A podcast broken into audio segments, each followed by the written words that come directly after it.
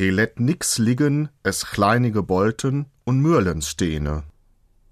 Er lässt nichts liegen, bis auf glühende Bolzen und Mühlensteine.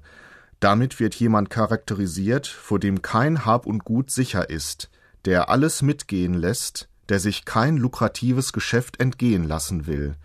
Aber die Mühlensteine sind ihm zu schwer, und man kann sie vor allem nicht unbemerkt beseitigen. Kleinige Bolten nannte man früher die im Küchenofen zum Glühen gebrachten eisernen Einlagen des alten Striekisens, des Bügeleisens.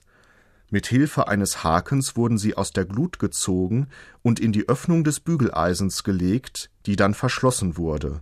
So etwas kann man im glühenden Zustand natürlich ebenfalls schlecht an sich nehmen, ohne sich zu verbrennen. Deshalb ist dieser Spruch durchaus zutreffend. He let nix liegen, es kleinige Bolten, und Mürlensteene